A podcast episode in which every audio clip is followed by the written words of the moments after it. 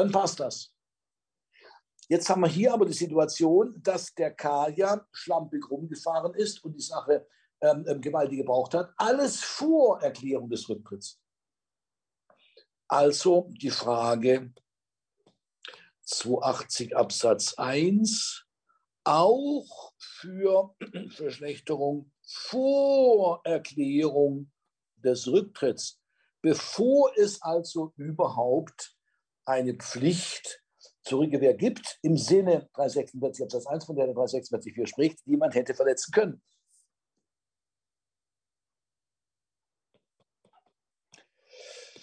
Dagegen spricht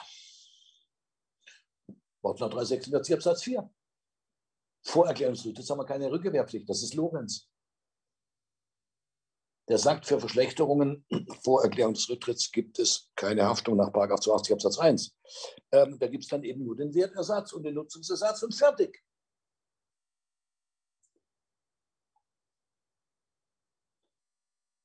Da verabschieden sich immer mehr Leute hier mit ihrer Kamera. Die sind zwar noch da, ja. Sind die alle fertig? Sind alle fertig? Kippen vom Stuhl, können nicht mehr. Ja. Mein Gott, reiß sich zusammen, es ist bald Weihnachten. Haben Sie Ruhe? Ja, haben Sie zwei Wochen Ruhe von mir? Ja. Können sich die ähm, Plätzchen reinziehen und natürlich vor allen Dingen die Eigentumswohnung auspacken. Ja. Oder Ihr ähm, Öko-Fahrzeug für 50.000 Euro ähm, zu Weihnachten und am Weihnachtsbaum packen Sie aus. Ja. Ähm, dass ähm, ähm, diese, diese Erwartungen, diese Vorfreude, ja, die lässt, lässt einem auch das Rücktrittsrecht ertragen. Ja, das ist natürlich bitter, ich weiß schon. Ähm, ähm, ja, verstehen Sie, da, da, steht drin in der Regierungsbildung, wir machen das alles jetzt einfacher. Das alte Rücktrittsrecht ist unübersichtlicher geworden. Also für mich war das alte Rücktrittsrecht ehrlich gesagt übersichtlicher als das neue. Ja. Gut, der Schuss ist offenbar aber ganz gewaltig nach hinten gegangen. Ja, gut, was soll's. Also ähm, ähm, ähm vorhin ähm, richtig, richtig zu differenzieren. Und das ist genau das, was wir im alten Recht gemacht haben, die älteren Menschen. Wissen das noch? Ähm, was hat man im alten Recht gemacht? Man hat differenziert zwischen dem vertraglich vereinbarten Rücktrittsrecht, nicht unser Fall. Wie sieht es beim vertraglich vereinbarten Rücktrittsrecht aus mit Verschlechterungen, die vor Erklärung des Rücktritts ähm, eingetreten sind.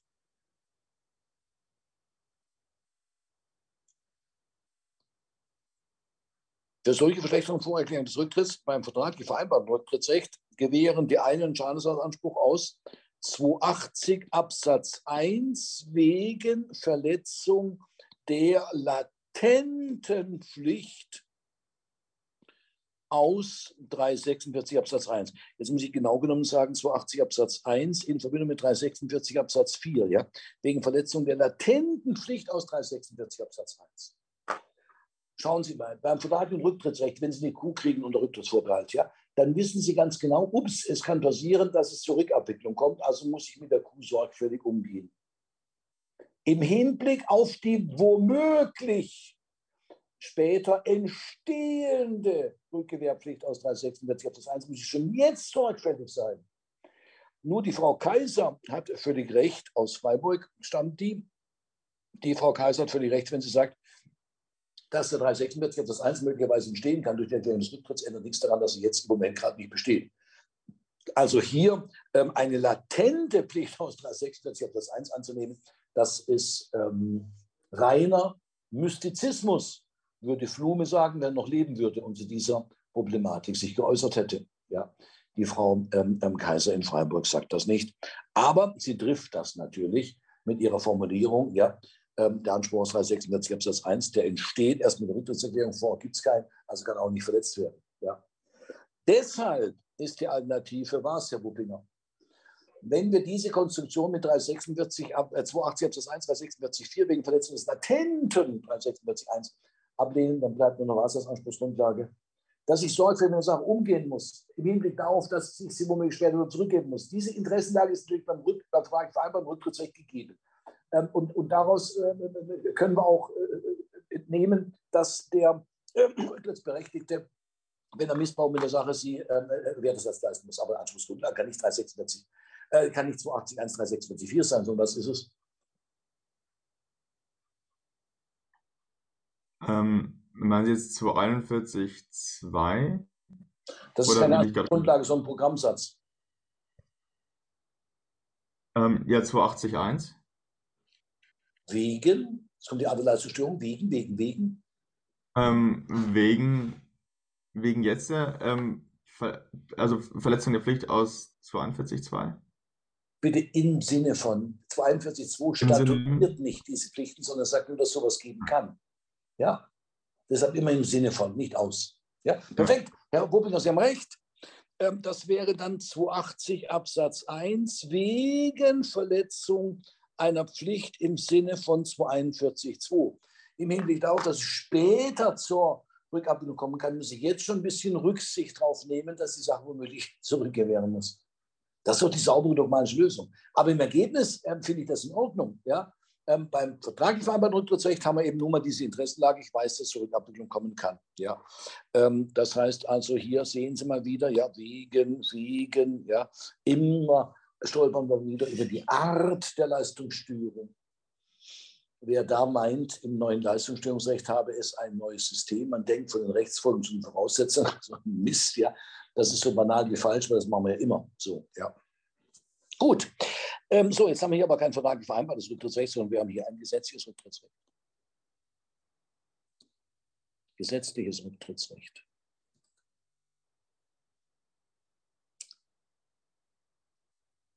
Beim gesetzlichen Rücktrittsrecht, Herr Bügeholz, haben wir eine andere Interessenlage als beim vertraglich vereinbarten Rücktrittsrecht. Worin unterscheidet sich die Interessenlage?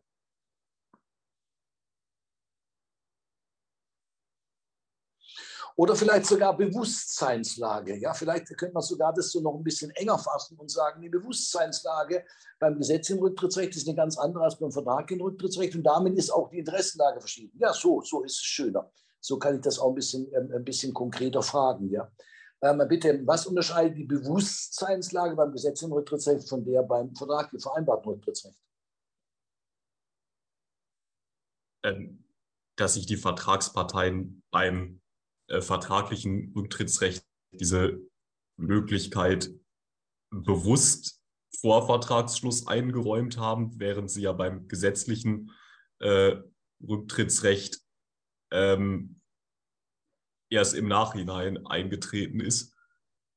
Ja, das ist schade. Ja. Es geht nicht um die bewusste Einräumung des Rücktrittsrechts, sondern es geht um eine andere Bewusstseinslage. Schauen Sie, beim vertraglich vereinbarten Rücktrittsrecht, Herr Bögeholz, weiß ich, dass es, zurück, dass es zur Rückabwicklung kommen kann. Das ist das Entscheidende. Ich weiß, dass es zur Rückabwicklung kommen kann. Ich weiß, dass ich die Kuh gegebenenfalls zurückgeben muss. Also ist durchaus gerechtfertigte Interessenlage, dass derjenige, der die Kuh hat, mit der Kuh sorgfältig umgeht, im Hinblick darauf, dass es ja später vielleicht zur Rückabwicklung kommt, Herr Bügeholz. Ich habe das Bewusstsein davon, dass ich die Kuh vielleicht wieder zurückgeben muss.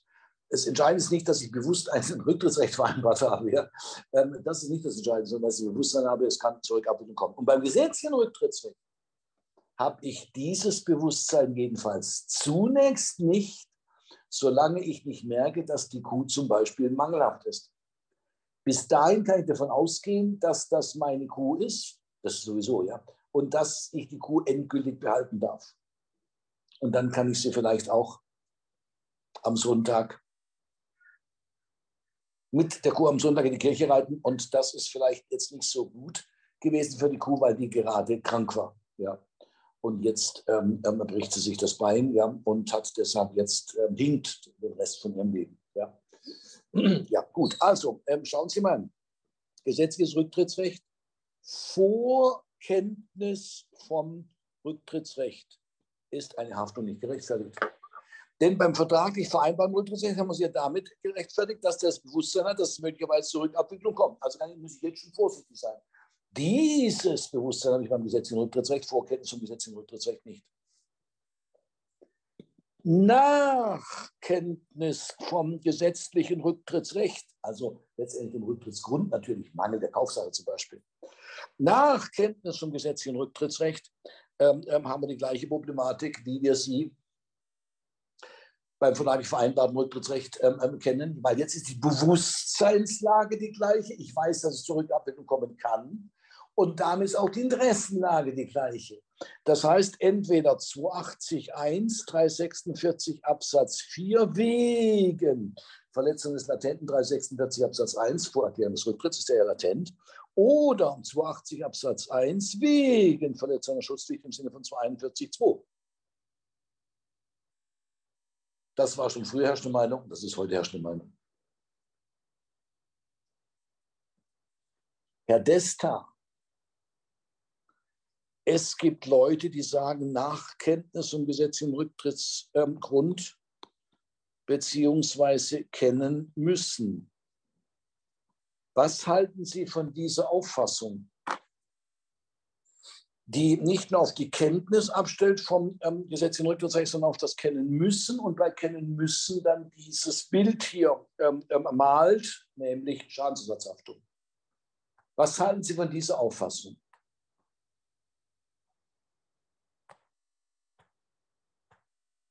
Ich helfe Ihnen.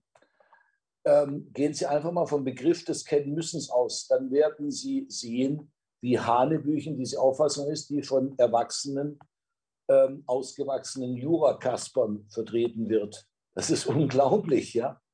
Ähm, gehen Sie mal von dem Begriff. Es, es, es müsste halt eine Nachforschungspflicht geben, äh, ins Gesetz zu schauen quasi, oder ist das damit gemeint?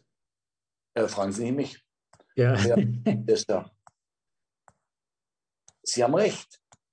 Kennen müssen setzt ja zunächst mal begrifflich voraus, dass überhaupt eine Nachforschungspflicht besteht. Sie kaufen ein Auto. Müssen Sie jetzt jeden Tag unter das Auto kriechen und gucken, ob da womöglich ein Mangel da ist und sich darum kümmern, ob Sie dann ein gesetzliches Rücktrittsrecht haben, Herr Desta? Nein. Das muss ich noch nicht mal beim Kaufvertragsschluss, haben wir, haben wir gehört, im Fall 19, ja. Grundsätzlich trifft den Käufer keine Pflicht, ähm, zur Untersuchung der Ware. Das muss ich noch nicht mal beim Kaufvertragsschluss. Geschweige denn muss ich, wenn ich das Auto in meiner Garage stehen habe, jeden Tag da runterkriegen und so, uh, vielleicht ist ein Mangel da, uh, vielleicht habe ich gesetzliches Rücktrittsrecht. Also, Sie sehen, ich bin sprachlos. Über so viel Stümperei von ausgewachsenen Jurakaspern bin ich sprachlos. Wer so einen Quatsch vertritt, an der Stelle kennen müssen, gleichzustellen, der hat keine Ahnung vom Begriff des Kennenmüssens. Und da sehen Sie mal wieder sehr schön, äh, wie Sie ausgewachsene Jura-Kasperlein mit ihrer klaren Begrifflichkeit in Pfanne äh, hauen können. Ja? Also kümmern Sie sich nicht um Provision gezänkt, ist schmückendes Beiwerk, machen wir natürlich auch, ja, um unser dialektisches Denken zu schärfen. Das ist wie ein Schachspiel, ja, Inhalt interessiert mich kein Strich. Aber beim, beim Handwerk, da interessiert mich der Inhalt. Da interessiert mich der Inhalt wirklich, ja. Ähm, das ist doch, ähm, ja, herrlich. Gut, also, ähm, äh, mal bitte von diesen Leuten halten wir nichts. Ja. So Hanebüchen, stellen Sie mal vor. Das ist ein Quatsch. So gut, also in unserem Fall ähm, ist die, ähm, ist die ähm, Verschlechterung eingetreten vor Kenntnis vom gesetzlichen Rücktrittsrecht. Ähm, und damit scheidet eine Schadensersatzhaftung aus. Nebenbei bemerkt wird man hier, damit man keine Wertungswidersprüche produziert, das Haftungsbeleg des 346 3 Satz 1 Nummer, ähm, was war es, 3, ja, wird man hier analog anwenden müssen. Weil wenn wir schon keine Schadensersatzpflicht haben, äh, Quatsch, wenn wir keine Wertersatzpflicht haben, dann dürfen wir diese Wertung nicht umgehen mit einer Schadensersatzpflicht. Zwingend ist das nicht. Immerhin brauchen wir für die Wertersatzpflicht kein vertreten müssen, für die Schadensersatzhaftung dagegen einvertreten müssen. Gut. Aber ähm, das ist das ähm, wird in der Literatur wird das vertreten von mir aus, ja, von mir aus, zwecks Vermeidung von Wertungswidersprüchen.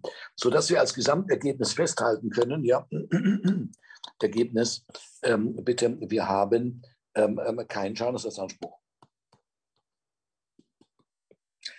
Wegen der Unmöglichkeit der Herausgabe nicht, weil jedenfalls keinen vertreten müssen, wegen der Verschlechterung nicht, ähm, weil wir vor Kenntnis im gesetzlichen Rücktrittsgrund eingetreten ist, die Verschlechterung. Und da gibt es keinen Raum für eine, für die Annahme einer latenten 346.1-Pflicht oder einer Schutzpflicht. So, ähm, als Gesamtergebnis können wir festhalten, ähm, die Gegenseitigkeit ist gegeben. Wir haben hier den Anspruch aus 346 Absatz 1 auf Zahlung von 20.000 Euro Geldsumme Und wir haben den Anspruch aus 346 Absatz 2 Satz 1 Nummer 1 auf Zahlung von 20.000 Euro Wertersatz für die gezogene Nutzung. Ja, das ist unser Ergebnis, Gegenseitigkeit von Forderungen. So, und jetzt kommt die zweite Voraussetzung, das wäre die Gleichartigkeit. Und jetzt haben wir das gleiche Problem, wie wir es schon mal im BGB-AT behandelt haben, nämlich sind Geldsummen und Geldwertschuld gleichartig. Die einen sagen ja, weil auf Geld gerichtet, sehen aber ähm, die Schwierigkeiten, die die Variabilität der Wertschuld produziert ähm, und sagen deshalb, entgegen 389 entscheiden über den Umfang der Aufrechnung wegen der Variabilität der Wertschuld nicht der Zeitpunkt des erstmaligen aufrechenbaren Gegenüberstehens, sondern der Zeitpunkt der Aufrechnungserklärung. Ähm, andere sagen, äh, die sind nicht gleichartig, sondern werden erst gleichartig mit der Aufrechnungserklärung. Und dann entscheidet auch der Zeitpunkt der Aufrechnungserklärung für den Umfang, über den Umfang der Aufrechnung. Das heißt, beide kommen immer zum gleichen Ergebnis. Das haben wir bereits im BGB kennengelernt. Das war nochmal ein kleiner Nachschlag zur Problematik der Aufrechnung. Sie sehen also, alle Probleme kehren gegebenenfalls wieder und äh, neue Probleme mit der Aufrechnung kommen. So, jetzt die Aktivforderung. Das wäre die Forderung auf Nutzungsersatz, die muss fällig und einredefrei sein. Fällig steht im Gesetz, glaube ich, und einredefrei ergibt sich aus 390, äh, 390 BGB. So, und jetzt haben wir folgendes Problem. Schauen Sie mal, dieser Anspruch aus 346 Absatz 2 Satz 1 Nummer 1 auf die 20.000 Euro Wertesatz für die Nutzungen. Dem steht ein Anspruch aus 346 Absatz 1 auf Rückzahlung von 20.000 Euro Kaufpreis entgegen und die stehen in einem Rückabwicklungssinn Alagma. Schauen Sie mal, der Paragraph 348 verweist auf 320. Da steht, die sich aus dem Rücktritt ergebenden Verpflichtungen bereit sind, Zug um Zug zu erfüllen, die Vorschrift des 320 für die entsprechende Anwendung. Warum entsprechende Anwendung? Ähm, weil wir ja hier Sekundäransprüche haben. Ja? Ähm, nur die Primärleistungspflichten ähm, und Ansprüche, die anstelle der Primärleistungspflicht treten, stehen im Sinn aller Gmaßen nicht, aber Sekundäransprüche. Gut, so, und jetzt ähm, ähm bitte könnte man sagen, dieser Paragraph 320 führt zur Folge des 390. Das heißt, diese Einrede, diese Forderung ist mit einer Einrede behaftet, 320, und deshalb kann sie nicht aufgerechnet werden. Blöd wäre natürlich im Rahmen des Rückabwicklungs- und Allergmasters die 320 im Zweifel immer haben. Ja. Da gäbe es ja nie eine Aufrechnung. Das wäre ja blöd. Ja. Da, muss irgendein Aus, da muss irgendein Ausweg geben. Und der Ausweg ist, Sinn und Zweck des Paragraphen 320 ist, den Leistungsvollzug zu erzwingen. Und wenn ich aufrechne, dann habe ich ein Erfüllungssurrogat. Dann habe ich ja nicht nur den Leistungsvollzug erzwungen, sondern ich habe sogar schon den Leistungserfolg erreicht durch die Aufrechnung. Und deshalb steht der 348, 320 der Aufrechnung nicht entgegen. So, und dann die Passivforderung, gegen die ich aufrechne, muss schlapp in der Ecke liegen, passt. Ähm, kein Ausschluss der Aufrechnung und die Aufrechnungserklärung nach 388 habe ich auch. Ähm, Ergebnis, der K bekommt seinen Kaufpreis nicht zurück.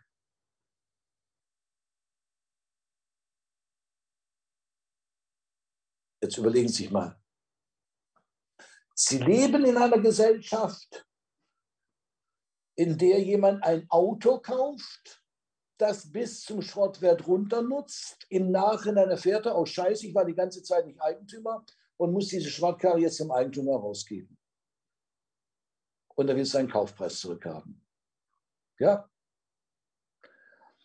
Und die Beantwortung dieser Frage, ob seinen Kaufpreis zurückbekommt, die erfordert diesen Aufwand, den wir hier gerade getrieben haben, ja, um diese Frage zu beantworten. Alle Achtung. Alle Achtung, ja.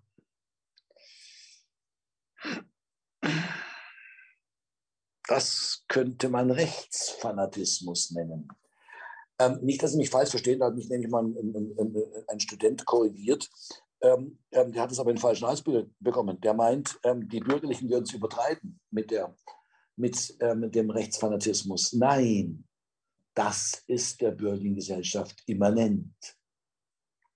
Dass Interessengegensätze zu Rechtsfragen werden.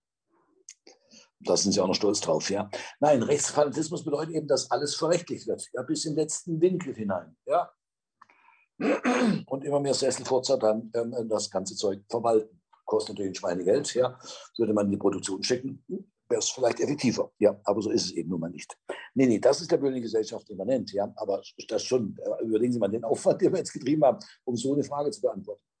Ja.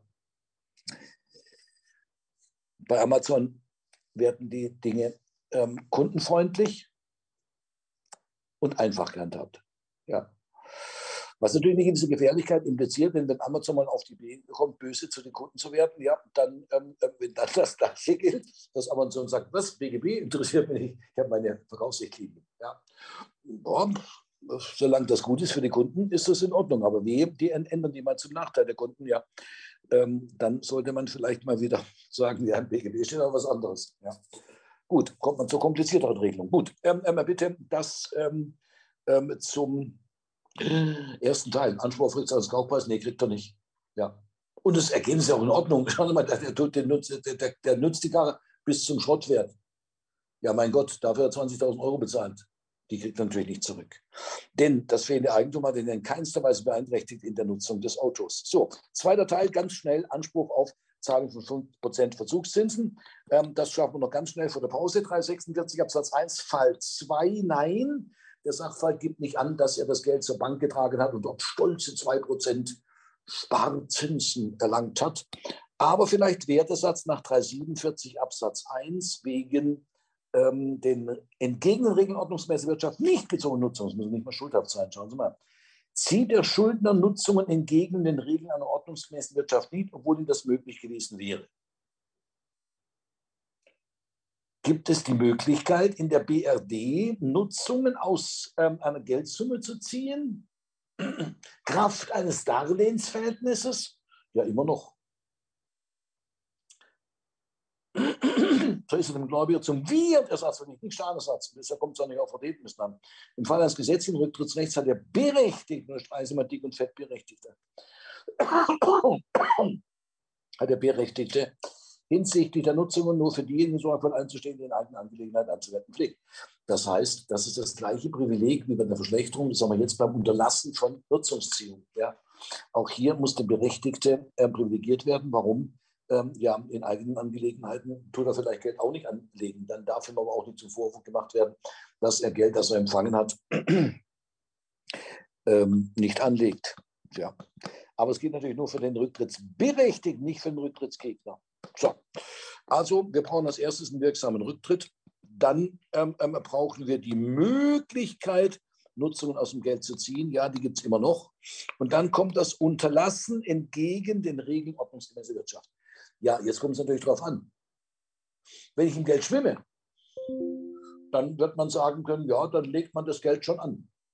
Wenn ich dagegen das Geld brauche, um Miete zu bezahlen, um einen Überziehungskredit abzutragen bei der Bank, ja, dann wäre es natürlich ein Irrsinn, wenn ich Überziehungskredit von 12 Prozent zahle und das Geld gegen stolze 2 Prozent ähm, ähm, in, in, einem, in einem Sparkonto bunkere. Ja. Das ist Tatfall, das wissen wir nicht. Und das Privileg des 347 Absatz 1 Satz 2, das können wir vergessen, weil das ist ja nur für den ähm, Rücktrittsberechtigten gedacht, nicht aber für den Rücktrittsgegner V. Und Rechtsfolge, Wertersatz für diese entgegen den Regeln Ordnungswirtschaft nicht gezogenen Nutzungen. Und jetzt passen Sie auf, schauen Sie mal, was da oben steht. Nutzungen und Verwendungen nach Rücktritt. Das klingt sehr missverständlich. Das klingt ja so, als ob Sie nur die Nutzungen ähm, ähm, ähm, ersetzen müssten, die sie nach der Rücktrittserklärung gezogen haben, beziehungsweise nicht gezogen haben. Aber so ist das nicht gemeint. Erinnern Sie sich bitte bei allen solchen Zweifelsfragen an den Sinn und Zweck des Rücktritts, die Parteien so zu stellen, als ob nichts gewesen wäre. Das heißt also, Sie müssen ab dem Zeitpunkt des Empfangs des Geldes Wertersatz leisten, wenn Sie entgegen den Regeln ordnungsmäßiger Wirtschaft ähm, das Anlegen des Geldes unterlassen haben. Ja. Das ist etwa ein Missverständnis, das Wort nach Erklärung des Rücktritts. Ja. So, gut, das ist also Tatfrage. Ja, das ist Tatfrage, wie die äh, finanziellen Verhältnisse des V sind. Ähm, und damit ähm, können wir das Rücktrittsrecht abschließen. Das ist unser Musterfall zu den Rechtsfolgen des Rücktritts. Und was die Rücktrittsrechte anbelangt, da haben wir ja noch ähm, einen kleinen Aspekt hier ähm, einmal praktisch umgesetzt, nämlich diese zivilrechtliche Wahlfeststellung. Das Rücktrittsrecht im Kaufrecht bei Mängel der Kaufsache zum Beispiel, das werden wir natürlich dann auch noch ausführlich behandeln müssen. Ja, aber das ist unser Musterfall für die Rechtsfolgenseite. Da ist alles drin, was Sie brauchen. Alles. Mehr gibt es nicht. Aber ist ja auch schön. 16 Streitfragen in einem Paragraphen. Respekt. Ähm, gut, jetzt werden wir uns dann nach der Pause angucken, äh, mal im Überblick den Wechsel der Beteiligten im Schuldverhältnis im engeren Sinne. Da müssen wir eine riesen Vorbemerkung machen. Gut, ähm, dann würde ich sagen, bis gleich. Augenblick. Da muss ich hin.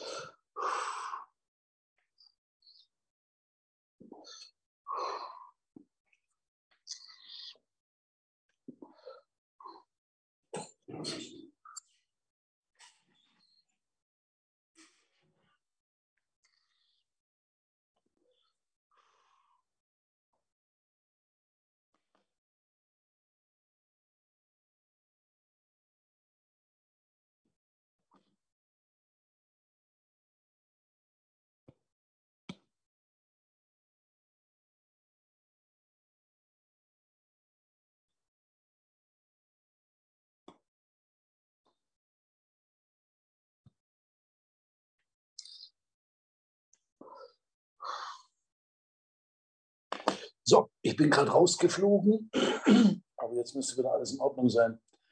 Ähm, machen Sie mal die Kameras an, bitte.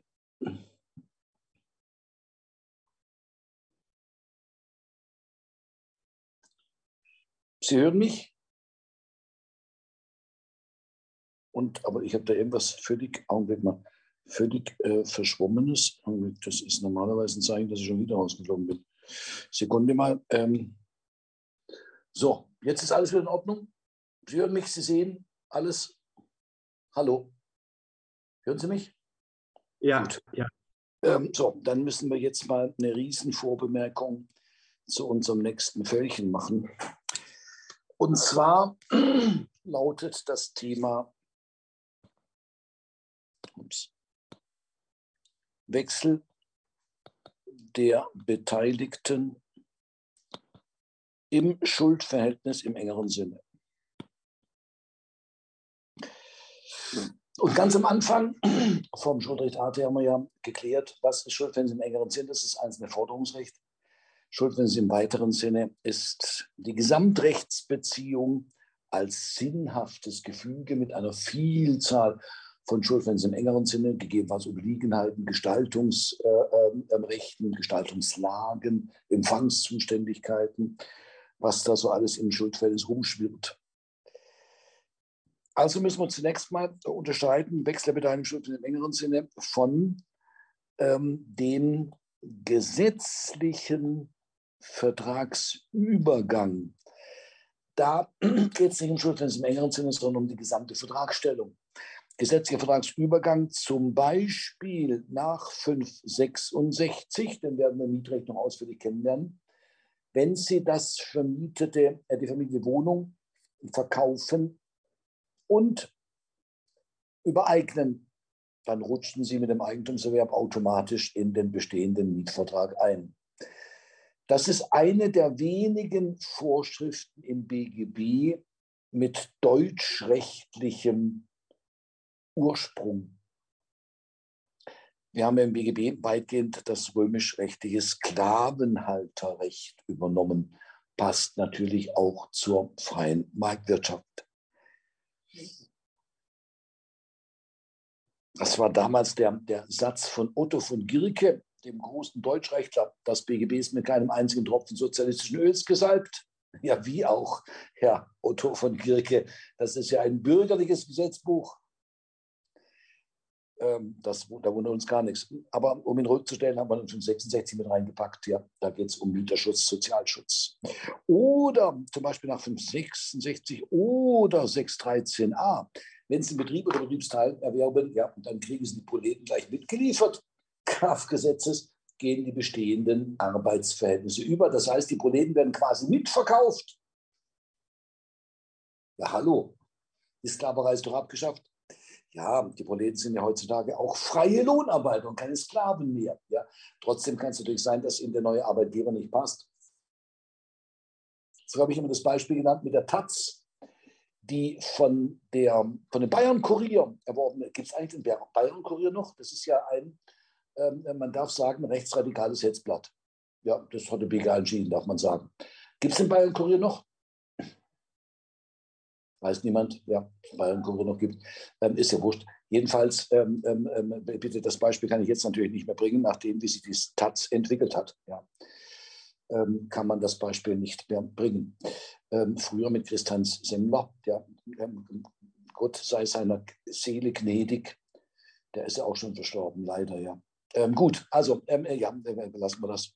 Es gibt ein Widerspruchsrecht. Also der, der Arbeitnehmer kann natürlich ähm, diesem Betriebsübergang widersprechen. Das ist ja noch schöner. Ja. Muss dann für jemanden arbeiten, den er sich gar nicht ausgesucht hat. Als ob die Proleten sich aussuchen könnten. Ja. Naja, ähm, gesetzlicher Vertragsübergang zum Beispiel nach 566 oder 613 ein ganz vertragsfreies gegenüber. Das ist nicht unser Thema. Oder die rechtsgeschäftliche Vertragsübernahme was das Gesetz anordnet als Folge eines auf einen ganz anderen Rechtserfolg gerichteten Rechtsgeschäftes. Das ist als Modell im BGB vorgesehen, also darf man das Kraftvertragsfreiheit auch vertraglich vereinbaren. Die ähm, ähm, Rechtsfigurenökonomie ist gewahrt. Wir machen ja nicht was völlig Neues. Ja? Rechtsgeschäftsvertragsübernahme als dreiseitiger Vertrag eigener Art, als dreiseitiger Vertrag eigener Art oder zweiseitiger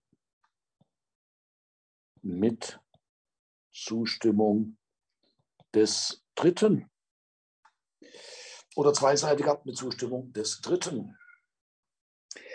Ähm, diese Rechtsgeschäftsvertragsübernahmevereinbarung ist gesetzlich geregelt, Kaufvertragsverhalt möglich in Anlehnung an den gesetzlich geregelten Fall eines gesetzlichen Vertragsübergangs und führt wie der gesetzliche Vertragsübergang zu einem vollständigen Subjektswechsel im Rahmen des Schuldverhältnisses im weiteren Sinne.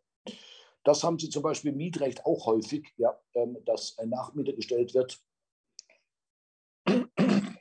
mit dem das Mietverhältnis fortgesetzt werden soll. So, Gut, jetzt haben wir hier unser Thema Wechsel der Beteiligten Schuldverhältnis in größeren Zusammenhang gesetzt. Ja, und jetzt gibt es diesen Wechsel der Beteiligten Schuldverhältnis im längeren Sinne sowohl auf der Gläubigerseite als auch auf der Schuldnerseite.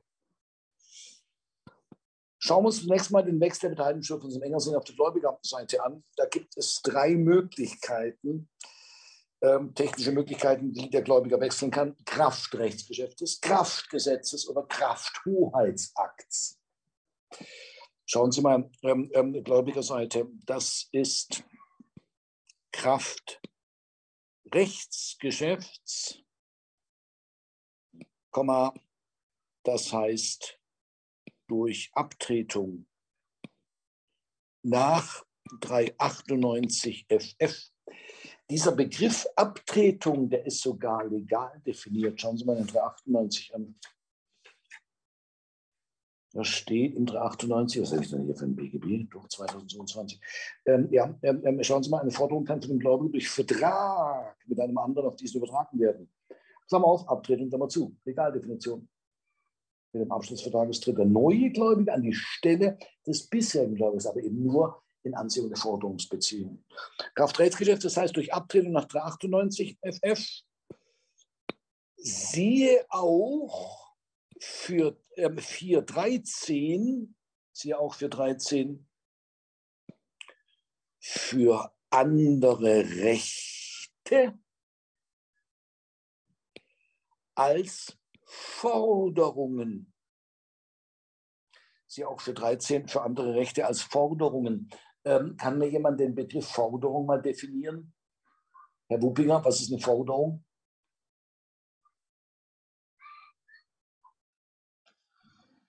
Hm, das ist nicht eine Forderung gleichzeitig mit Anspruch, also das Recht von jemand anderen, anderem einen Dulden tun oder unterlassen? Nein. Äh, das heißt Anspruch und ist legal definiert im 194. Was heißt Forderung? Das ist noch, ähm, ähm, bitte, das ist noch ähm, ähm die Arbeit der ähm, Rittergutsbesitzer Söhne, ähm, die das B gemacht haben und die äh, hatten noch äh, einigermaßen klare Begrifflichkeit. Auch nicht ganz. Wir haben es gesehen im BGBAT, Willenserklärung, Rechtsgeschäft schmeißen die auch da wild durcheinander. aber äh, ansonsten hatten die noch eine einigermaßen klare Begrifflichkeit.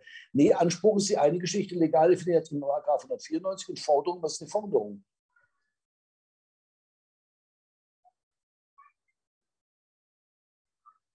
Ist der Paragraph 985 ein Anspruch? Gewährt der 985 besser gesagt einen Anspruch? Ja, ein Anspruch für Ausgabe. Frage, ist der 985 eine Forderung? Herr Desta? Nein. Eine Forderung ist, glaube ich, ein schuldrechtlicher Anspruch. Richtig, jetzt haben wir es. Forderung ist schuldrechtlicher Anspruch. Also enger, Herr Rupinger, als der Begriff Anspruch. Ja. Sie auch für 13 für andere Rechte als Forderungen. Schauen Sie mal, 398, eine Forderung kann für den Gläubiger. Nicht einfach ein Anspruch. Der 985 zum Beispiel ist gar nicht abtretbar. Ja. Eine Forderung, da steht ausdrücklich Forderung drin. Wir übertragen eine Forderung. Also sollte man einen Begriff haben von diesem Wort Forderung.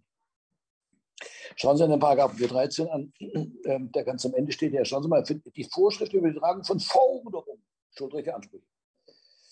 Finden, was, also, was auf die Übertragung einer Forderung, äh, Quatsch, äh, über die Übertragung von Forderung, finden auf die Übertragung anderer Rechte, Rechte, entsprechende Anwendung, soweit nicht das Gesetz ein anderes vorschreibt. Wie übertragen Sie das Eigentum Herr Bögeholz an einem Hamster? Und das Eigentum ist ein Recht. Wie übertragen Sie das Eigentum an einem Hamster? Durch äh, Übergabe und über, also nee, durch Übereignung nach 929 Satz 1. Richtig. Ähm, denn Hamster sind zwar Mitgeschöpfe des Menschen, werden aber behandelt wie Sachen, 90a. Ja. Das heißt, wir haben hier eine Sonderregelung in den 929 FF für die Übertragung des Eigentums an einem Hamster. Wenn es diese Sonderregelung Herr Bögeholz nicht gäbe, dann würden wir den Hamster übertragen nach 413 in Verbindung mit 398 FF, also das Eigentum am Hamster. Ja, aber wir haben ja eine Sonderregelung. Sie sehen also, der Paragraph 413, unglaublich, ist die allgemeinste Übertragungsvorschrift, die es im BGB überhaupt gibt. Ganz, ganz wichtig. Wenn Sie irgendein Recht äh, übertragen wollen und Sie finden keine gesetzliche Regelung für die Übertragung des Rechtes, dann müssen Sie auf die allgemeinste Regelung des Paragraphen 413 zurückgreifen, der wiederum auf 398 FF verweist. Denken Sie zum Beispiel an einen GmbH-Anteil. Im GmbH-Gesetz ist nur geregelt, dass das ganze Ding notariell beurkundet werden muss, die Übertragung als GmbH-Anteils. Aber eine Übertragungsvorschrift selbst haben wir im GmbH-Gesetz nicht. Also greifen Sie zurück. Ein GmbH-Anteil wird übertragen nach 41398. Oder denken Sie ans Anwartschaftsrecht auf Erwerb des Eigentums. Das ist ja eine Vorstufe zum Eigentum. Die 929 FF gelten unmittelbar nicht. Also müsste man sich das Anwartschaftsrecht übertragen nach 41398.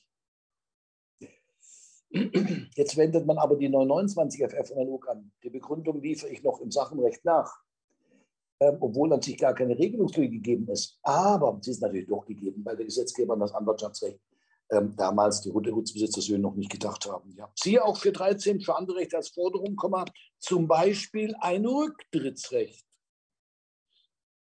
Da werden wir uns dann ähm, im Leasing-typischen Dreiecksfans mit beschäftigen. Ja. wo die mietrechtliche Gewährleistung ersetzt wird durch die kaufrechtlichen Wege der Abtretung. Und dann stellt sich die Frage, ob man Rücktrittsrecht überhaupt übertragen kann und wie man das überträgt. Ja. So, das wäre ähm, die, ähm, ähm, ähm der Gläubigerwechsel Kraft Rechtsgeschäftes. Und jetzt haben wir den Gläubigerwechsel Kraft Gesetzes, sogenannte Cessio Legis. Und diesen gesetzlichen Übergang von Forderungen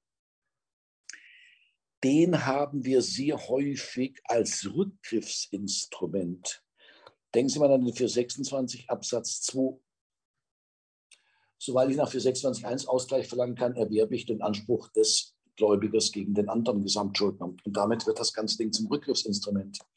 Oder denken Sie mal an 774 Absatz 1 Satz 1, wenn der Bürger den Gläubiger befriedigt, dann kriegt er die gesicherte Forderung als Rückgriffsinstrument. Ähm, Parallelnormen finden sich ähm, ähm, viele, zum Beispiel 1143 Absatz 1 Satz 1 im Hypothekenrecht. Der 774 ist, wenn Sie so wollen, und das ganze Bürgschaftsrecht ist, wenn Sie so wollen, das Modell für akzessorische Sicherheiten und dieses Bürgschaftsrecht hat sogar Modell gestanden für die Ausgestaltung der akzessorischen Gesellschafterhaftung im Verhältnis zur Gesellschaftsschuld.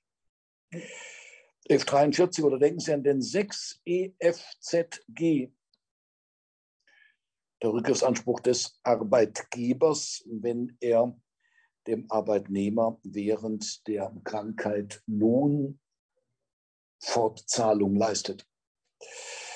So, und dann haben wir noch eine dritte ähm, ähm, Möglichkeit, nämlich Krafthoheitsakts.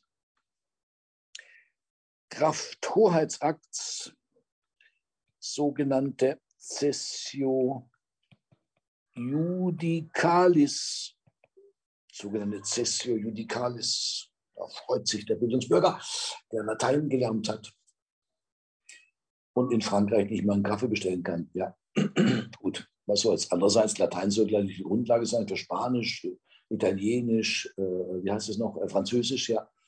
Also wenn Sie Latein können, dann können Sie diese zwei Sprachen auch relativ äh, schnell lernen. Ja. Wenn Sie allerdings Russisch lernen wollen, dann hilft Ihnen, glaube ich, Latein nicht so wahnsinnig viel. Ja. Sogenannte Cessio Judicalis. Schauen Sie mal in der ZPO den Paragraphen 835 an.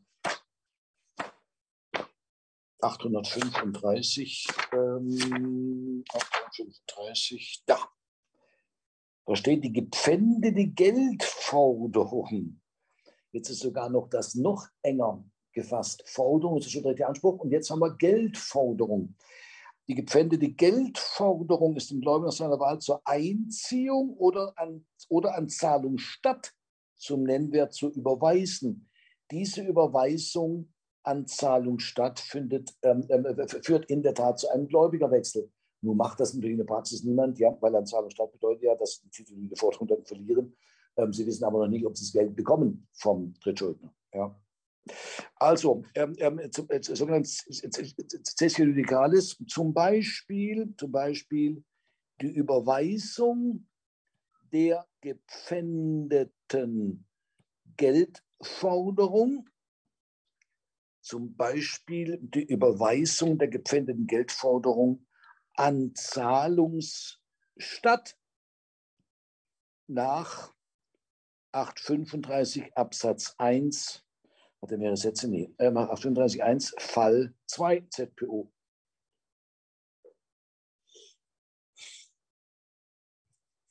So, wir werden uns jetzt anhand von einem Fall mit dem Abtretungsrecht beschäftigen nach 98 FF. Warum nur ein Fall? Deshalb, weil wir ähm, die Abtretung dann im Hypothekenrecht nochmal ausführlich darstellen werden. Sie wissen, die Hypothek als akzessoriges Sicherungsrecht kann nicht selbstständig übertragen werden, folgt vielmehr Kraftgesetzes nach bei Abtretung der gesicherten Forderung.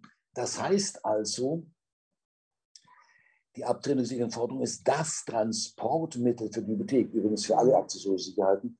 Ähm, das gilt auch für die Auflassungsvormerkung. Ähm, und deshalb, wie gesagt, werden wir uns nochmal ausführlich mit dem Zessionsrecht dort beschäftigen. Ähm, hier nehmen wir mal nur einen großen Bereich raus aus dem Abtretungsrecht. Das ist die berühmte Kollisionsnichtigkeit bei mehrfacher Vorauszession der gleichen Forderung. Diese Cessio legis werden wir kennenlernen, auch im Hypothekenrecht und im Bürgschaftsrecht. Wenn es um den Rückgriff geht, und die Cessio Judicalis haben wir gerade eben gesehen, das ist ein praktisch nicht vorkommender Fall, ja, ähm, dass ich mir an Zahlung statt die Forderung übertragen lasse. Ja. Es sei denn, die Forderung richtet sich gegen den Staat und der Staat hat ja immer Geld. Wenn das Geld ausgeht, dann druckt das halt. Ja, mein Gott. Gut, ähm, ja, ähm, Schulden auf der Schuldnerseite. Wechsel der Beteiligung auf, auf, auf der Schuldnerseite. Das ist die befreiende Schuldübernahme nach 414 FF. Das werden wir dann gleich nach der Abtretung machen, anhand des Falles 23. Und das müssen wir auf jeden Fall vor Weihnachten noch klären. Vielleicht steigen wir vielleicht, vielleicht sogar schon ins nächste Thema ein. Das wäre die Mehrheit der Beteiligten im Schuldverhältnis. Und da beginnen wir mit der Gläubigerseite und dann kommt die Schuldnerseite und sind wir durch. So, das wäre mal der kleine Überblick. Und jetzt müssen wir uns anschauen, ähm, die Struktur dieser Abtretung. Ja, äh, Herr also, Kern, was steht da nochmal unter Schuldnerseite? Äh, Schuldnerseite steht befreiende Schuldübernahme. Okay. Nach 414 FS. So, hier, Schuldnerseite, Kasten draußen rum. So, jetzt schauen wir uns mal an. Übersicht. Übersicht, Abtretung. Abtretung nach 398 FF. Zunächst mal die Beteiligten. Wir haben hier den Altgläubiger der hat eine Forderung gegen den Schuldner, zum Beispiel aus 488 Absatz 1 Satz 2. Dieser Altgläubiger, der wird im Zessionsrecht auch genannt der Zedent. Ich habe Jahrzehnte gebraucht, bis ich die Worte Zedent und Zessionar auseinanderhalten konnte. Und ich muss heute noch aufpassen, dass ich sie nicht durcheinander schmeiße. Ja. Ich habe mir das so gemerkt, ich darf das gar nicht sagen, weil sonst, kommt die, die, sonst, sonst bin ich wieder völlig verwirrt. Ja. Also sagen wir gleich die Wahrheit. Ja. Zedent, äh, das kann man sich so merken, dass der, dessen Forderungsinhaberschaft end, endet. End, Zedent, endet. Ja. Der Zessionar, da weiß ich ähm, keine Eselsbrücke. Ja. Gut, das ist der ähm, ähm, Zedent. Und jetzt kommt der Neugläubiger, den nennen wir Zessionar. Für dachte ich immer, der Zessionar ist der Abtretende, weil der war dann mal Zessionar. Ja. Nee, nee, nichts da. Äh, ich darf da nicht dran denken, sonst äh, kommt meine ganze ähm, Ruhe wieder durcheinander. Ja. Zedent endet. Ja, gut. Ähm, hier haben den, den Neugläubiger, der Zessionar. Schauen Sie mal den 98 Satz 2 an. Da steht, mit dem Abschluss des Vertrags, also der Abtretung, tritt der Neugläubige an die Stelle des bisherigen Gläubigers. Schauen Sie mal, jetzt ist der Anspruch hier. 488 Absatz 1 Satz 2, der reicht natürlich nicht, weil Altgläu äh, Neugläubiger, Verzeihung, weil der Neugläubiger und der Schuldner nie einen Darlehensvertrag geschlossen haben. Ja, also deshalb brauchen wir die Überleitungsnorm in Verbindung mit 398 Satz 2. So, wie gestaltet sich das Verhältnis zwischen Altgläubiger und Neugläubiger? Schauen Sie mal, hier haben wir den Abtretungsvertrag nach 398 Satz 1. Abtretungsvertrag nach 398 Satz 1 als abstrakter Verfügungsvertrag über die Forderung. Abtretungsvertrag nach 98 Satz 1 als abstrakter Verfügungsvertrag über die Forderung. Wir haben schon im BGBAT gesehen, das Abstraktionsprinzip gilt nicht nur für das Verhältnis zwischen Verfügungsgeschäft, also Übereignung, sagen wir mal so, Übereignung nach 29 Satz 1 und im Kausalgeschäft. Nein, das Abstraktionsprinzip gilt an vielen Orten im BGB und bezweckt immer das gleiche Verkehrsschutz. Jetzt lernen wir hier den Abtretungsvertrag als abstrakten Verfügungsvertrag kennen. Ja? Und ein solcher Erwerb einer Forderung bedarf eines Kausalgeschäftes, um die ganze Sache erstens konditionsfest zu machen. Zweitens, das ist die zweite Funktion des Kausalgeschäftes, gibt das an, warum dieses Verfügungsgeschäft getätigt wird. Was ist Kausalgeschäft für die abstrakten für den abstrakten Verfügungsvertrag über die Forderung. Was ist das Kausalgeschäft? Was kann Kausalgeschäft sein? Frau Araya. Das also angibt, warum ähm, die Forderung übertragen wird und zweitens den Rechtsgrund ähm, für den Erwerb der Forderung abgibt. Vielleicht ähm, der Rechtskauf nach 453 BGB? Perfekt. 453 Absatz 1, Rechtskauf. Ähm, ähm, schauen wir mal, fünf, was habe ich gesagt? 453. Augenblick mal 453, schauen wir mal geschwind, was da ja, Rechtskauf, da steht es ja sogar oben drüber. Die Vorschrift im Kauf von Sachen, die Gegenstände. Finden auf Kauf von Rechten. Ähm, das ist ja dann 453 Absatz 1, Satz 1, Fall 1. Und sonstigen Gegenstände, zum Beispiel Unternehmen, entsprechende Anwendung. 453 1 Fall 1 kann das zum Beispiel sein. Was kann das noch sein? Das Kausalgeschäft für das abstrakte, für die abstrakte ähm, der Forderung. Was kann das noch sein? Vorreiher. Der häufigste Fall der Forderungsabtretung ist jetzt ähm, vielleicht ähm, der Sicherungsvertrag. Perfekt. Also zum Zwecke der Sicherung einer Forderung übertragen Sie Außenstände.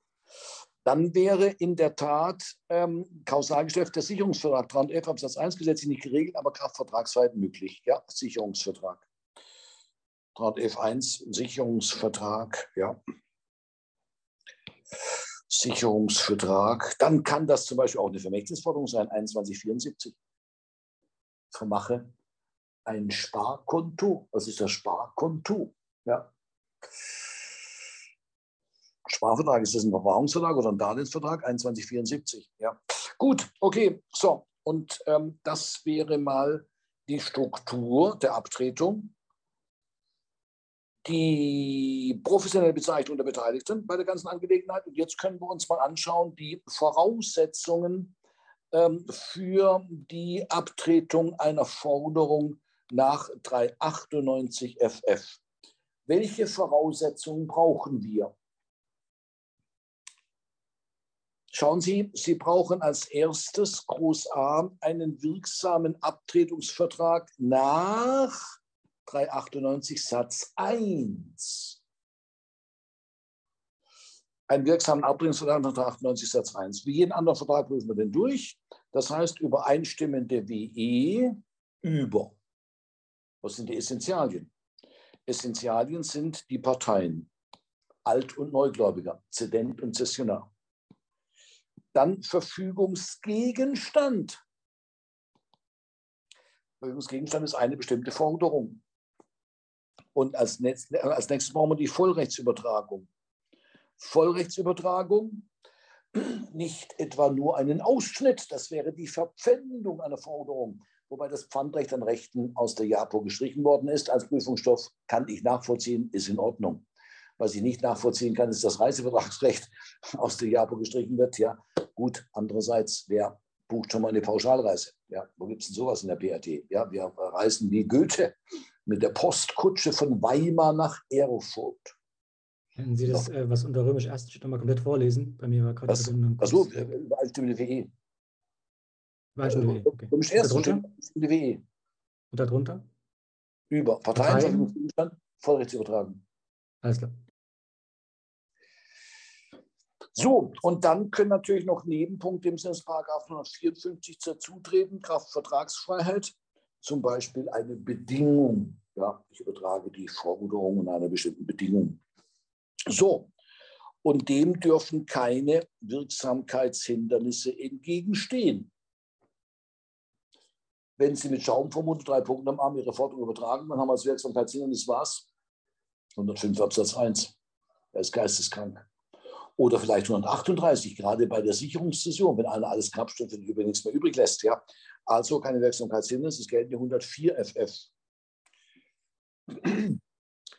Es gelten die 104 FF. So, und jetzt kommt, das war Groß A, ja. Jetzt kommt Groß B.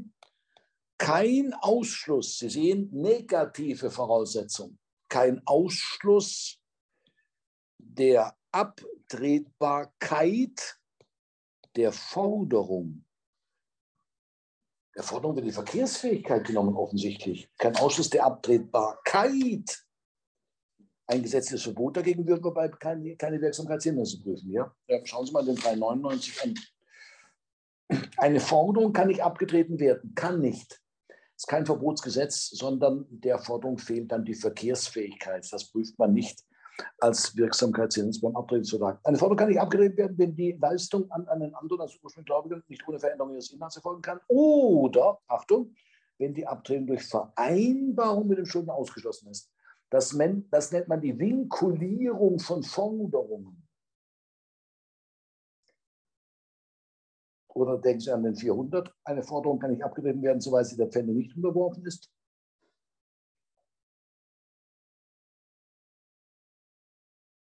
Pfändungsfreibetrag liegt derzeit so bei etwa 1000 Euro.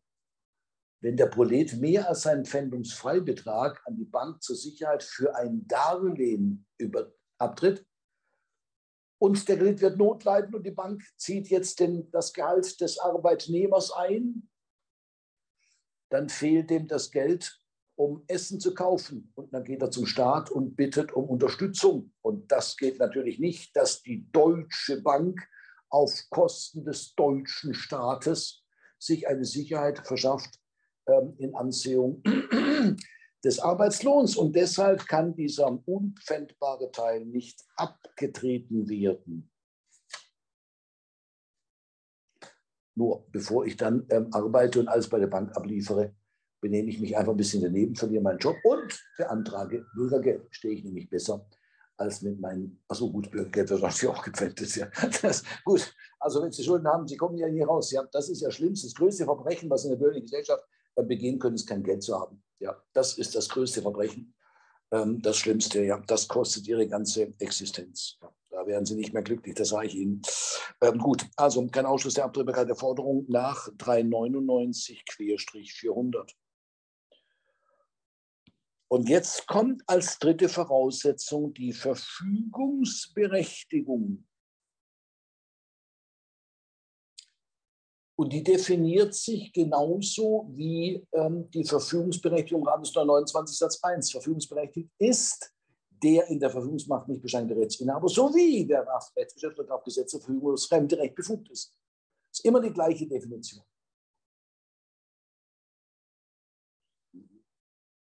Und hier bei der Frage der Verfügungsberechtigung, da prüfen Sie dann gegebenenfalls den Bestand der Forderung. Ja. Aber das ist kein einzelnes Merkmal, sondern das ist eine Frage der Verfügungsberechtigung. Ja. Der Bestand der Forderung und natürlich auch, ob die Forderung überhaupt dem Gläubiger zusteht, ja. ob der Gläubiger auch in seiner Verfügungsmacht nicht beschränkt ist. Ja. Ich nenne es jetzt mal nur Stichwort Bestand der Forderung. Warum ist das so wichtig? Ähm, ähm, es gibt ja tatsächlich ausgewachsene Jurakasper, das habe ich schon gelesen.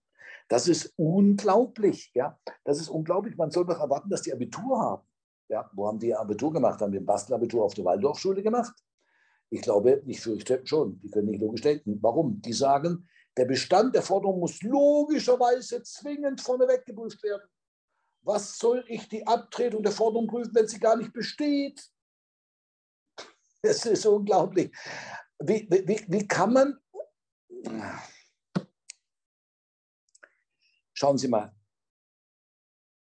welche Forderung abgetreten wird, das sagt der Abtretungsvertrag. Bestimmtheitsgrundsatz. Verfügungsgegenstand muss bestimmt bezeichnet werden. Wie kann ich den Bestand der Forderung prüfen, nachdem ich noch, bevor ich überhaupt geklärt habe, was Gegenstand dieser Abtretung ist? Das heißt, was diese Jurakasper da vorschlagen, das ist schlichtweg und einfach völlig unlogisch. Ich muss doch erstmal klären, was überhaupt Gegenstand des Verfügungsgeschäftes ist und dann prüfe ich bei der Verfügungsberechtigung, ob diese Forderung besteht. Das kann ich doch nicht vorneweg prüfen. Völlig unlogisch. Völlig unlogisch. Passen Sie auf, wenn Sie so einen Dreck irgendwo sehen. Ja? Und das wird sogar noch so verkauft, als ob das zwingend wäre. Ja? Ähm, das ist nur nach dem nicht vorhandenen Gehirn dieses ähm, Schriftstellers vielleicht zwingend. Ja? Aber aus logischen Gesichtspunkten ist das natürlich schlichtweg und einfach falsch, weil unsystematisch. So, ähm, jetzt müssen wir als Vorbemerkung zum Fall 23 nochmal ähm, ähm, ähm, also nochmal eine kleine Vorbemerkung machen. Und zwar müssen wir ein paar Begriffe klären. Ähm, und diese Begriffe werden uns jetzt immer wieder im BGB begegnen. Ja, jetzt ist die Stunde, um sich mal einen Überblick über diese Begriffe zu verschaffen. Ich weiß nicht, wie viele das sind. Also vier sind es auf jeden Fall. Ja, aber wahrscheinlich sind es mehr. Jetzt schauen wir mal. Ähm, schauen Sie mal, der Begriff Verfügungs Ermächtigung. Weiß jemand zufällig, wo die Verfügungsermächtigung gesetzlich geregelt ist? Herr Bögerholz, schon mal über den Begriff Verfügungsermächtigung gestolpert? Äh, in 185 Absatz 1. Perfekt. Verfügungsberechtigung nach 185 Absatz 1 ist gleich. Herr, Herr Bögerholz, versuchen Sie das mal zu definieren. Das ist eine Verfügungsermächtigung.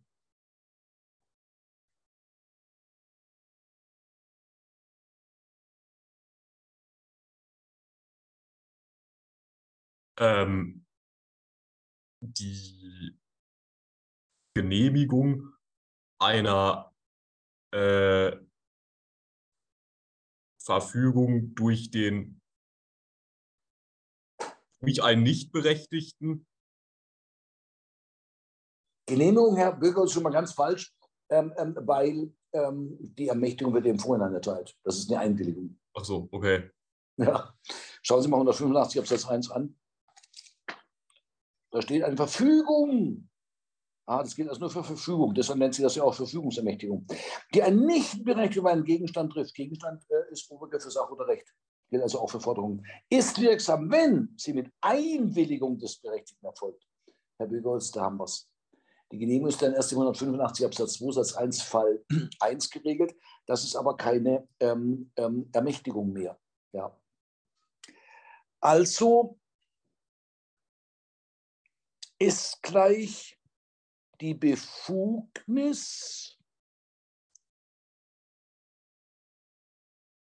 wie soll man nennen, des Dritten, ja. Der ist ja weder Gläubiger noch Schuld an der Forderung. Verfügungsermächtigung nach 185 1 ist gleich Befugnis des Dritten zur Verfügung über das fremde Recht ist gleich Befugnis des Dritten zur Verfügung über das fremde Recht im eigenen Namen. Ist gleich Befugnis des Dritten zur Verfügung, also er verfügt über das fremde Recht, das gehört nicht, im eigenen Namen. Das wäre Definition für die Verfügungsermächtigung nach 185 Absatz 1. Nehmen wir mal gleich den Begriff in Kasso-Vollmacht. Bestimmt schon mal gehört, in Kasso-Vollmacht. Wo ist die in Kasso-Vollmacht geregelt, Herr Höcher?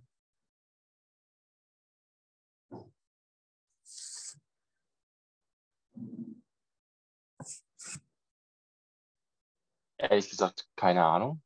Um, ähm, keine Panik, ähm, Herr, Herr, Herr Höcher, ganz einfach. Die Inkasso-Vollmacht Voll, Vollmacht. Also wo ist sie geregelt? Ach so.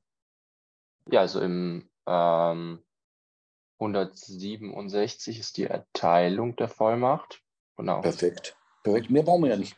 Ja. Äh, Verfügungsermächtigung nach, wir haben immer gesagt nach, also Inkasso-Vollmacht nach 167 Absatz 1 ist gleich Befugnis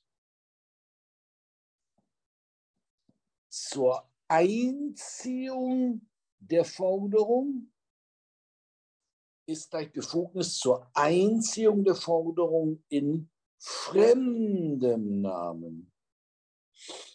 Inkassovollmacht ist gleich äh, Befugnis zur Einziehung der Forderung in fremden Namen.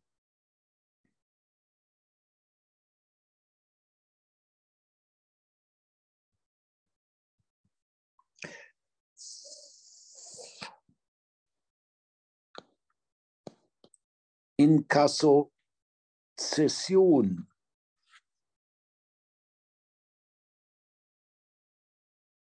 Herr Strunk, was denken Sie, wo ist die Inkasso-Zession geregelt?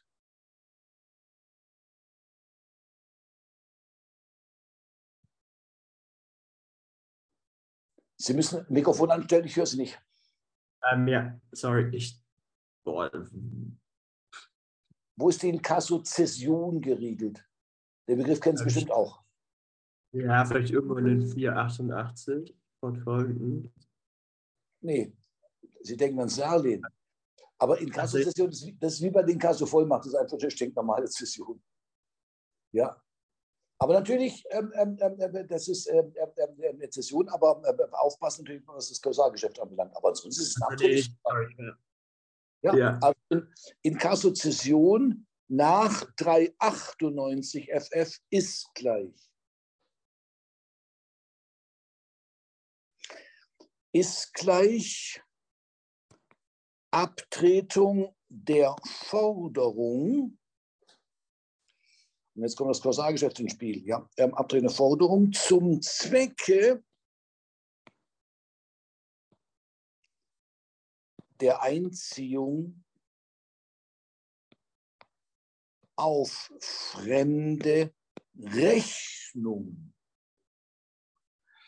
In Kassozession nach 98 FF ist gleich Abtretung der Forderung zum Zwecke der Einziehung auf fremde Rechnung. Ähm, natürlich machen Sie die Forderung in eigenem Namen Geld, Sie sind ja Forderungsgläubige, das muss man da nicht extra reinschreiben. Ja? Ähm, also zum Zwecke der Einziehung auf fremde Rechnung. Ups.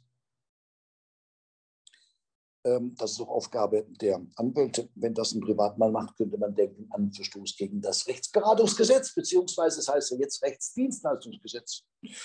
So gut, ähm, das wäre die Inkassozession. Ähm, jetzt brauchen wir noch den Begriff der Empfangsermächtigung. Wo denken Sie, ist die Empfangsermächtigung geregelt, wenn es um die Erfüllung einer Forderung geht? Und Sie an einen Dritten leisten. Wo ist die Empfangsermächtigung geregelt? Die haben wir schon, die haben, das, das haben wir schon mal gehabt. Das haben wir schon mal gehabt, das ist gar nicht so lange her. Herr Bögeholz, äh, die Empfangsermächtigung ist wo geregelt?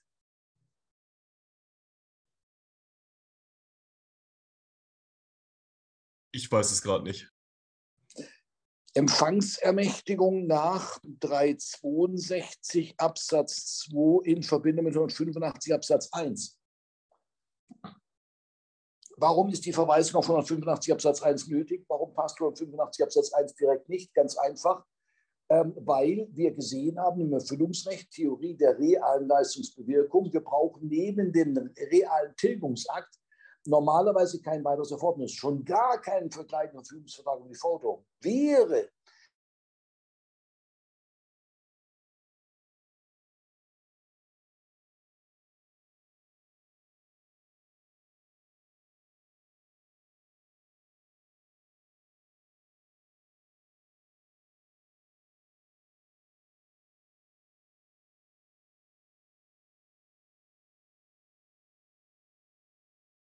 zum Zwecke der Erfüllung geleistet. Das heißt, gegenüber dem Dritten treffen Sie diese Zweckbestimmung. Das darf nicht ein Helferlein sein vom Gläubiger. So findet die Vorschrift 285 Anwendung. Empfangsermächtigung nach 362 285 Absatz 1 ist gleich, ups, jetzt schreibt das schon gar nicht mehr, ist gleich, ist gleich Befugnis des Dritten, jetzt dürfen wir den Begriff wieder verwenden, weil er auch vom Gesetz verwendet wird, ähm, ist gleich Befugnis des Dritten, ähm, Befugnis des Dritten, Komma, die Leistung mit befreiender Wirkung entgegenzunehmen entgegenzunehmen. Sie sehen also diese Empfangsermächtigung, ähm, das ist ähm, eher eine passive Befugnis. Sie stehen blöd in der Ecke und es darf ihnen das Geld vor die Füße geworfen werden und das hat dann befreiende Wirkung. So, und jetzt kommt noch ein wichtiger Begriff. Das ist die sogenannte, jetzt muss ich selber aufpassen, Einzugsermächtigung, ähm, banktechnisch, also Einziehungsermächtigung, jetzt, ja, Einziehungsermächtigung. Einziehungsermächtigung nach, das lassen wir mal offen, die Einziehungsermächtigung, nicht zu verwechseln mit der Einzugsermächtigung. Einzugsermächtigung, das ist ein banktechnischer Begriff. Ähm, ach so, das haben Sie ja sogar. Sie haben mir eine Einzugsermächtigung erteilt. Das heißt, ich kann Ihr Konto abräumen müssen ein schönes Vertrauen zu mir haben, ja, dass Sie mir eine Einzugsermächtigung erteilen. Ähm, ähm, das hat mit, mit dem, was wir jetzt zu tun hat, das überhaupt gar nichts zu tun. Ja, also mit der Einziehungsermächtigung. Was ist die Einziehungsermächtigung? Ähm, das tun wir es mal definieren und dann versuchen wir mal die gesetzliche Grundlage zu finden. Einzugs, Einzie, Einziehungs, nicht Einzugs, um Gottes Willen. Einziehungsermächtigung nach, lassen wir das mal offen, ist gleich Befugnis des Dritten, also wieder ein Dritter, weil, wir da, glaube ich, noch Schuldner, dann ist gleich Befugnis des Dritten.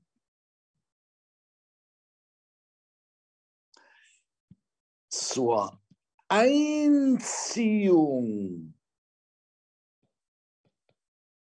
der fremden Forderung, na gut, da gibt es ja an sich schon dem Begriff des Dritten, aber Klarstellung. Befugnis des Dritten zur Einziehung der fremden Forderung im eigenen Namen ist gleich Befugnis des Dritten zur Einziehung, schreiben Sie mal Einziehung der Forderung in Fremden. Äh, in, im, Im eigenen Namen, kurz will, im eigenen Namen. Ja, Habe ich gesagt, im Fremden? Dann wäre es dann in Kassevollmacht. Nein, ähm, ähm, Einziehungsermächtigung, Einziehungsermächtigung, ähm, also, also Geldmacht der Forderung in fremden Namen. Äh, Im eigenen Namen. Im eigenen Namen. Ähm, merken Sie was? Das ist eine ganz andere Geschichte als eine Empfangsermächtigung. Bei der Empfangsermächtigung stehen Sie in der Ecke und dann wird Ihnen das Geld vor die Füße geworfen. Äh, bei der Einziehungsermächtigung, da klopft dieser Kerl bei Ihnen an der Tür. Ähm, Sie machen die Tür auf und sagen, was wollen Sie denn hier? Dann sagt er, ich will diese Forderung einziehen. Das ist also eine aktive Angelegenheit, eine Befugnis oder aktiven Angelegenheit, die Forderung einzuziehen. Ja, so, und wo ist jetzt die ähm, ähm, Legalgrundlage für die Einziehungsermächtigung? Herr Höcher. Ähm, das dürfte ja der Gerichtsvollzieher sein. Aha, da. Jetzt, jetzt, ähm, ähm, ähm, jetzt ähm, vorsichtig, ja. Jetzt, jetzt gleiten Sie ab in die phänomenologische Ebene. Ähm, wir, ähm, wir, wollen die rechte Ebene haben. Ja, bitte, wo ist diese Einziehungsermächtigung geregelt? wo? Was sie ist, das soll man jetzt definieren. Das ist die große Frage, wo ist diese, diese Rechtsmacht zu fremdwirkendem Verhalten? Wo ist das geregelt? In Paragraph 398 Satz 2. Nein, das wäre die Inkassozession. Das wäre der Fall, dass die Forderung abgetreten wird und dann tue ich sie nicht als Fremde, in, als Dritter, die fremde Forderung äh, äh, einziehen, sondern äh, eine eigene Forderung. Das ist eine ganz andere Geschichte. Was der hier macht, das ist die Einziehung der fremden Forderung in eigenen Namen.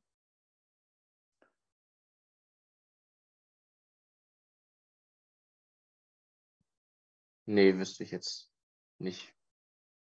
Herr Strunk, wo könnte diese Einziehungsermächtigung gesetzlich geregelt sein?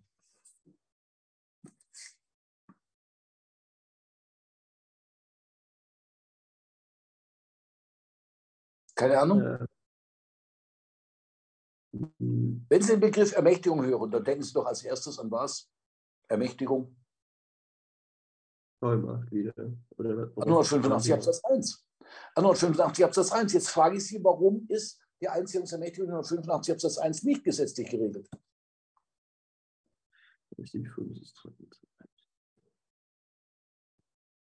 Weil ja keine, wobei doch, es wird eine Verfügung getroffen. Ähm,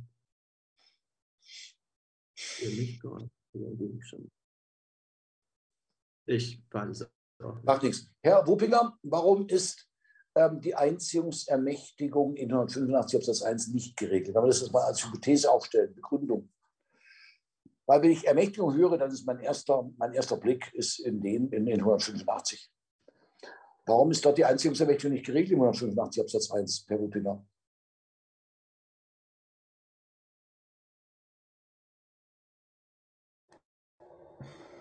Ich weiß es auch nicht. Die Einziehung einer Forderung ist keine Verfügung über die Forderung, beziehungsweise enthält keine Verfügung über die Forderung.